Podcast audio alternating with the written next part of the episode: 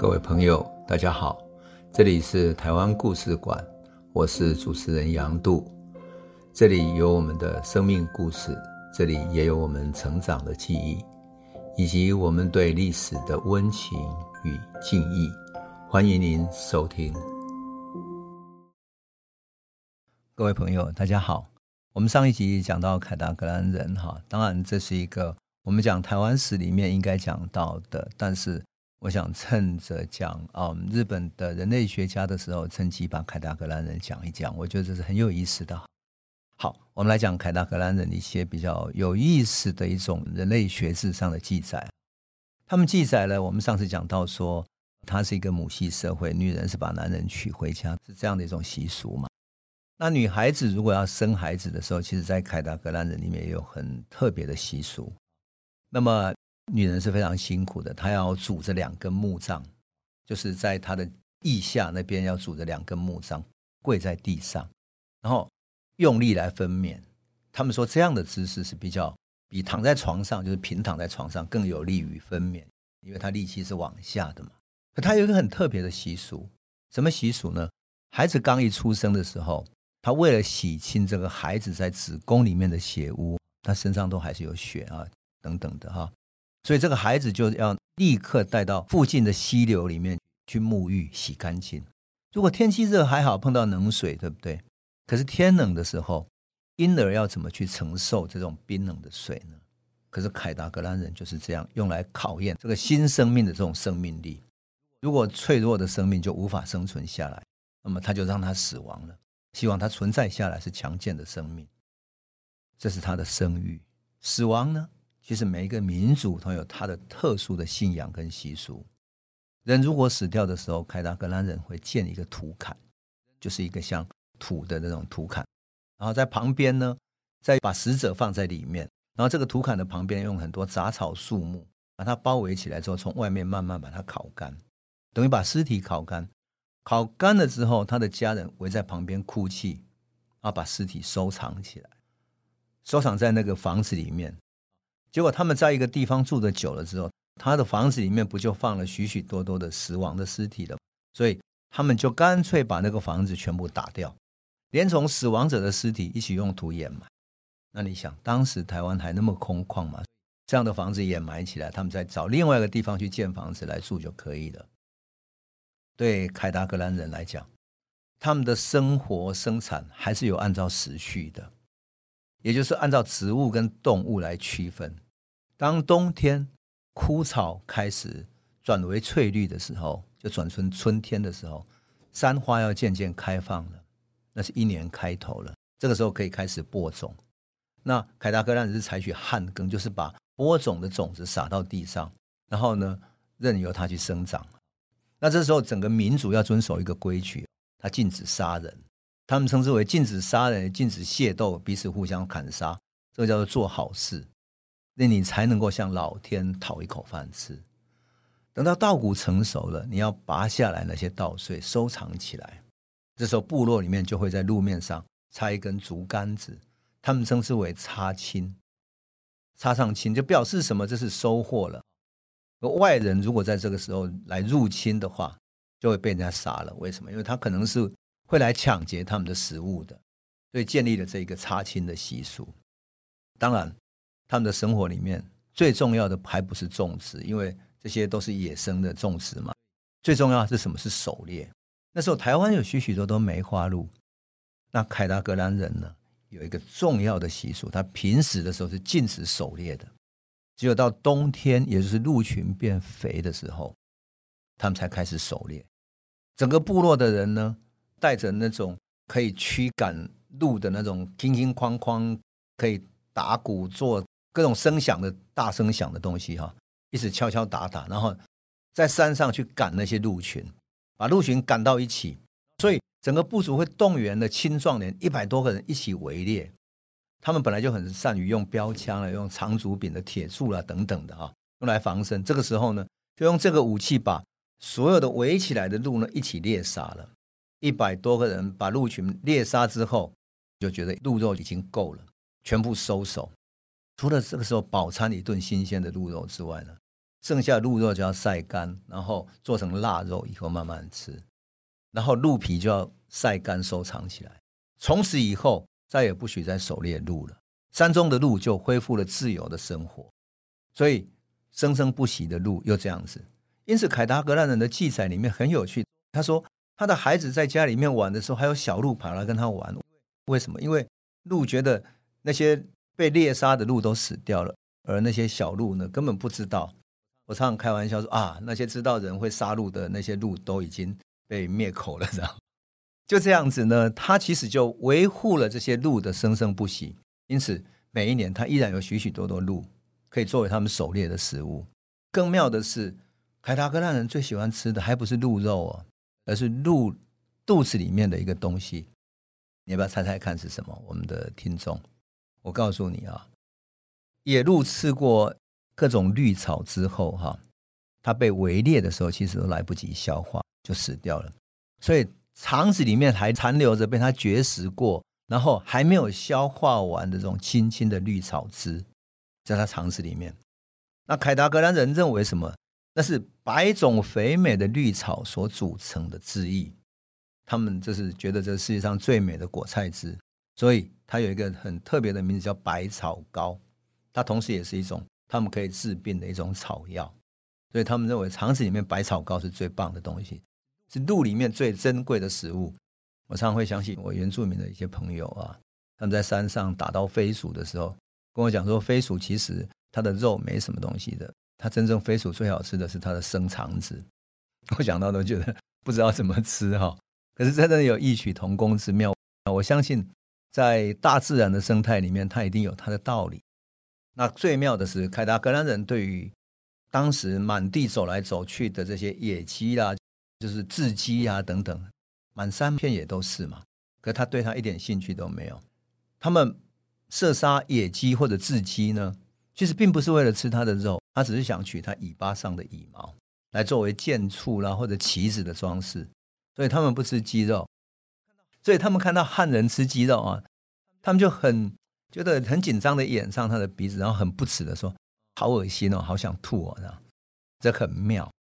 当然，他们也要狩猎，要抢地盘，所以村落之间就会发生冲突，对不对？一冲突，两个村落就要相约作战。时间定好之后，两边人马拉起，两军相对，然后各自站立。这个时候。就要有代表两方来拼杀的最厉害的那个勇士就要跳上前，单独决斗，互相厮杀，那杀到一方倒下死亡为止。啊，被杀的一方呢，看到人死掉了，他也不会想要集体去反抗报仇，然后立即说好，那我们就溃散了。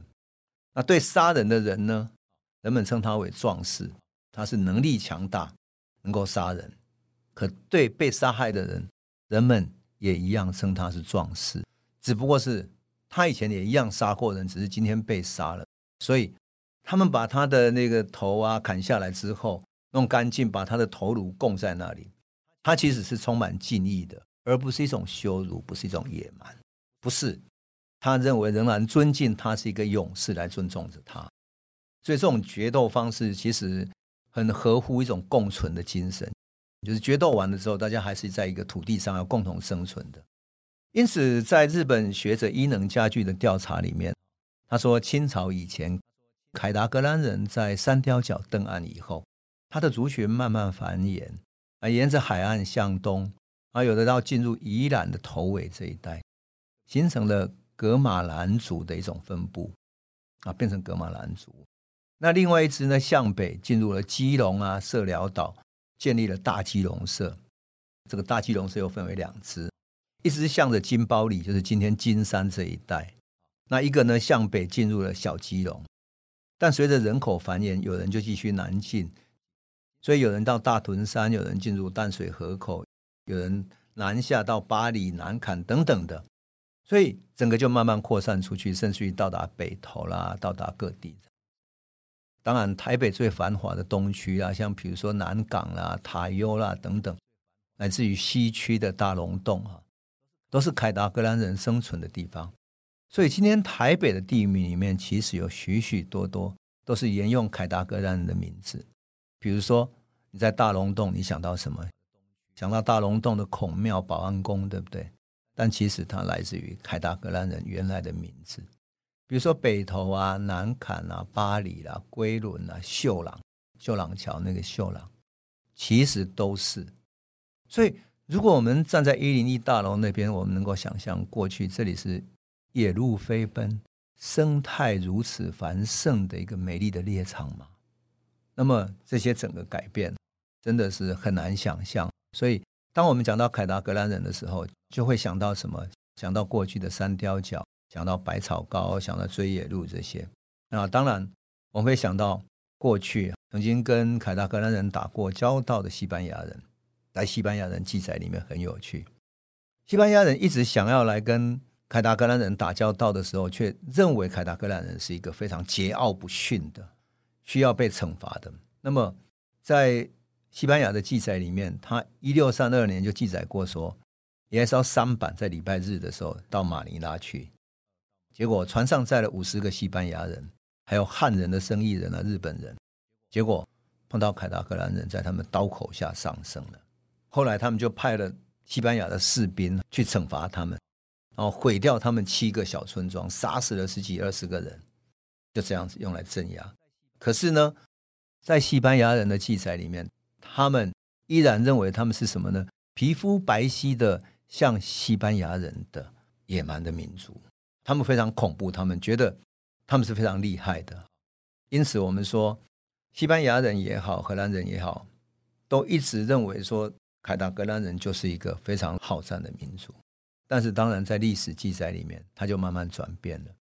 后来在伊能家具。讨论到凯达格兰人的时候，凯达格兰人留下了这样的一个说法。他说：“原来凯达格兰人到台湾的时候，大家都住在这个海边，可是人慢慢多了，于是他们就抽草签。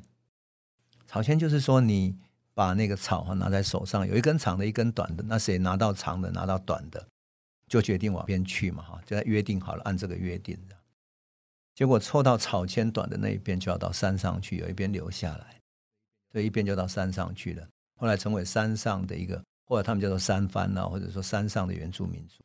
可是慢慢的在平地的这些人越来越多，啊，加上清朝的人又来了，所以他们的生活的空间慢慢减少了。于是他们就上山上去去扩张，或者去山上找生存的空间。于是跟原来到山上去的凯达格兰族的人发生了生存空间的冲突。两边不断冲突，冲突到最后，在伊能嘉矩留下来的话里面，啊留下一个很哀伤又有点无奈的话。他说：“事实上，夹在清朝不断扩张的汉人和山上的凯达格兰族、山上的番族之间，其实我们已经越来越难生存。最后，我族就是凯达格兰的我族，只好投降清朝，靠向清朝这边了。”当然，在凯达格兰族后来的记载里面，他们就慢慢被同化了。这是留下来后来的记载。当然，现在特别是经过清朝、经过日本时代的不断同化之后，凯达格兰族的记载已经非常之少了。我记得有一次哈，大概在两千年左右，有一个人号称他是凯达格兰人，然后他说他知道凯达格兰人留下来的古老的秘密。那个秘密就是凯达格兰人曾经在台湾的地底下。留下了非常复杂、细密如那种山中迷宫的那种水路跟山洞，所以他要带着一群记者啊，特别是电视台的记者，要进入那个山洞。哎，结果我看那个电视报道的时候，他们是爬到那个阳明山山上。我是很喜欢去爬山的，我就看到那个号称凯达格兰人带他到那个山洞那边，结果那个山洞其实是一个守军防守的一个坑道而已，是进不去的，而且很窄。就他说这边是进入他们迷宫的一个开始，要带着记者进去，结果一进去呢，根本进不去。进不去之后，他就说啊，这个地方是一个秘密，再也打不开了，是吧？其实我都觉得说，哎，其实他就是一个一个幻想家吧，幻想曾经有过这么一段历史。可是我也觉得凯达格兰人的历史就这样消失，仿佛凯达格兰人已经慢慢的同化在汉族的生活里面了。当然，在我们的生活之中，还有许许多多。凯达格兰族的文化的遗留、故事的遗留，例如说各种地名，来自于我们的生活习俗里面，我们对鹿的记忆、对金矿银矿的记忆等等。但是呢，终究被同化在整个汉族的社会里面了。那么不管怎么样哈，我在讲这一段，特别是要觉得感谢凯达格兰族，特别是他对台湾整个历史所留下来的这些共同的记忆，这么美好的文明跟文化。那么趁着我们要讲日军怎么进入台湾的这段历史里面，先抽出来这个小小的段落来讲它。我希望能给我们有一种更深刻的记忆。毕竟日军进入台湾三貂角的时候，第一个碰到的抵抗的民族就是凯达格兰人，也就是我们凯达格兰大道所记载的凯达格兰人。那我们今天先讲到这里，下一次我们再来继续讲台湾的民间怎么进行武装的抗日，那是一段可歌可泣的历史。我们下次见喽。这里是台湾故事馆 Podcast，我们每周一、周五会固定更新新的台湾故事，请随时关注台湾故事馆粉丝页，按赞并分享。最后，我们工商放松一下：若你对本节目有兴趣，可以购买纸本的有温度的台湾史，更方便您阅读。本节目由中华文化永续发展基金会制作。连振东文教基金会赞助。